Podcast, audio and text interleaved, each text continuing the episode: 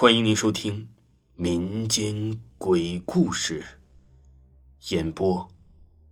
维华，如果您喜欢维华讲的民间鬼故事，那您就不要吝啬您的小手，点个赞，关注一下再走吧。精彩继续。老家是座封闭的山区县城，群山环绕，小城挖在中间。有条小河穿城而过，记忆里总是灰蒙蒙的，终年有雾。说到封闭，那真不是虚的。九十年代没有高速路，国道也没有修起来，县里去市里四五十公里的路程，要盘上一两个小时的山路，重峦叠嶂，山路弯弯，一侧山壁，一侧断崖。天气不好，还得提防着滑坡跟落石，总出事故。即便是跑惯了的老师傅，开起车来也得分外小心。我要说的第一件事就跟这条出城的山路有关。我老爹工作调动，搬去了省城之前，全家住在的县城单位集资的小楼里，六层楼，一二楼是单位办公，楼上住人。每层六户都是同事家属。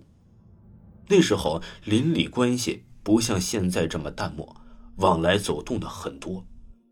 大人聚会聊天、喝酒、打麻将，小孩啊成帮成伙，整天玩游戏、捉迷藏，玩的是不亦乐乎。老邻居中有一位是我爹的酒友，姓黄，一个单身的男青年，也是我爹下属。跟我爹志同道合，特别聊得来，总来我家串门。两个人一对上就胡侃乱侃的，一碟毛豆也能喝个天昏地暗。当时没有搞基一说，否则关系好到啊，出双入对，如胶似漆。喝醉了还能跌落汗，躺卫生间一整晚的两人，一定能引爆腐女们的脑细胞。就这么一位好基友，也不记得从哪一天起。就再也没来过我家了。我总惦记着他会给我买点小零嘴跟玩具。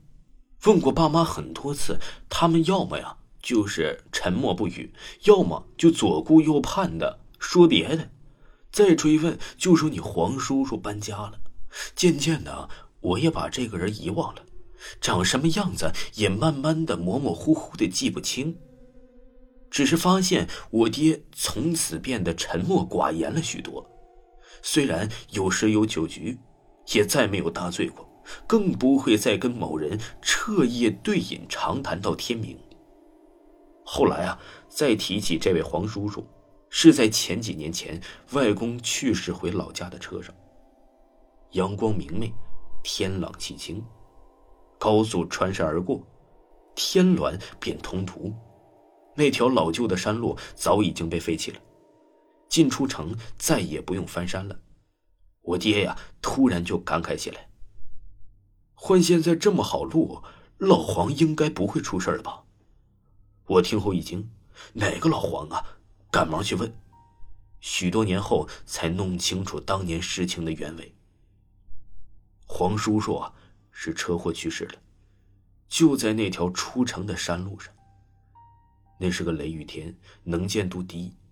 黄叔叔有事儿要去市里公干，骑着偏三轮车，车速太快，在过往的时候撞上了山壁，脑浆迸裂，当场死亡。九十年代满大街那种偏三轮，年长的朋友应该可能会有印象，平衡感很差，尤其呀是在转弯的时候特别容易翻车。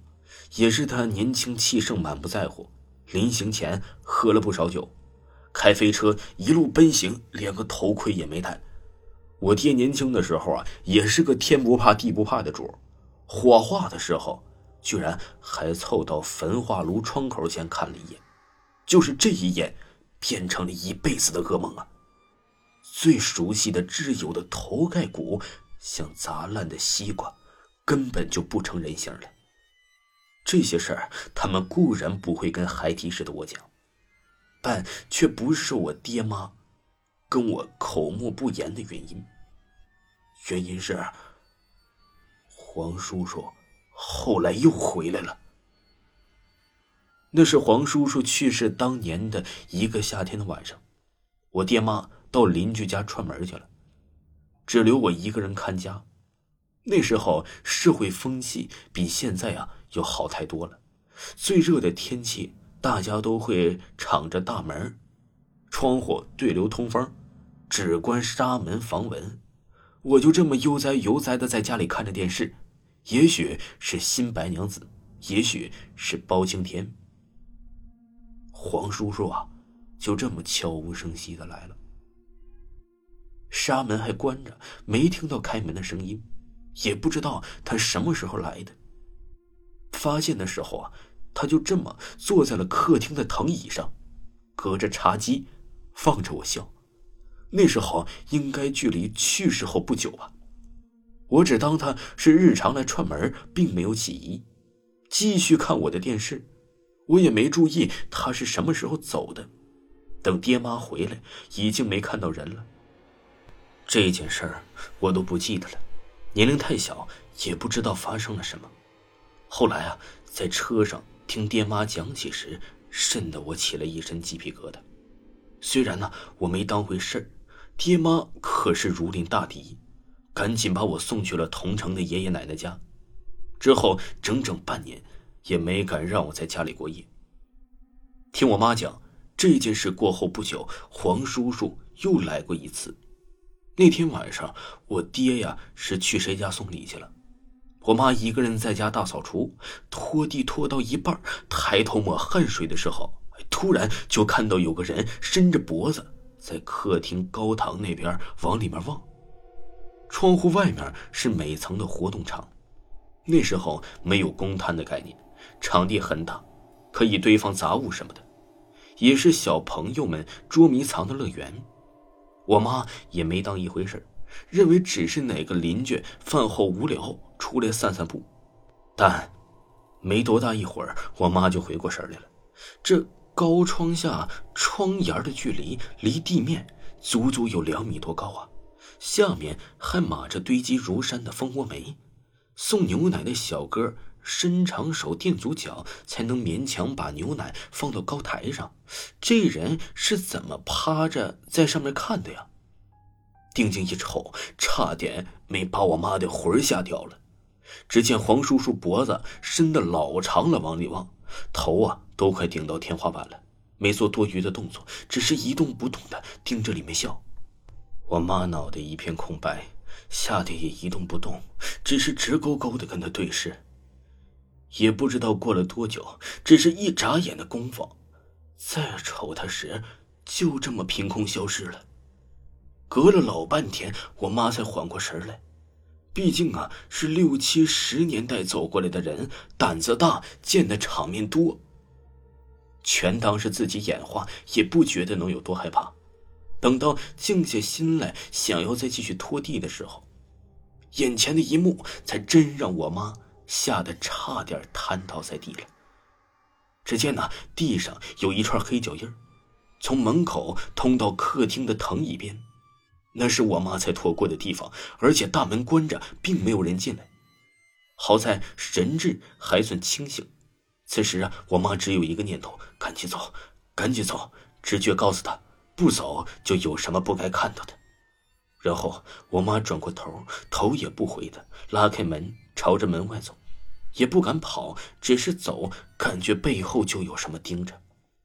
时间过得异常的缓慢，走到邻居家门口，不停的拍门，直到邻居的阿姨出来，我妈才算是松了一口气。我爹回来之后啊，倒是很淡定，仔细的检查了一番，告诉我妈那是他脚印一定是太辛苦产生了错觉，让他请假多休养几天。然后啊，把他送到了他奶奶家，自己一个人回去了。我妈也是后来知道，我爹当时其实看出来不对劲儿的地方了。那黑脚印摆明是男人，而且沾满了煤灰。更可怕的是，那来时的脚印啊，并没有走的。我爹这次是真的很生气，回家后在客厅干守了一宿。次日，抱着一瓶珍藏多年的好酒，跑到黄叔叔墓前骂了一天。然后在墓地醉饮长谈了一整晚。后来黄叔叔就再也没有来过，也许只是我们不知道而已。再两年，我们就搬家了。听众朋友，本集播讲完毕，感谢您的收听。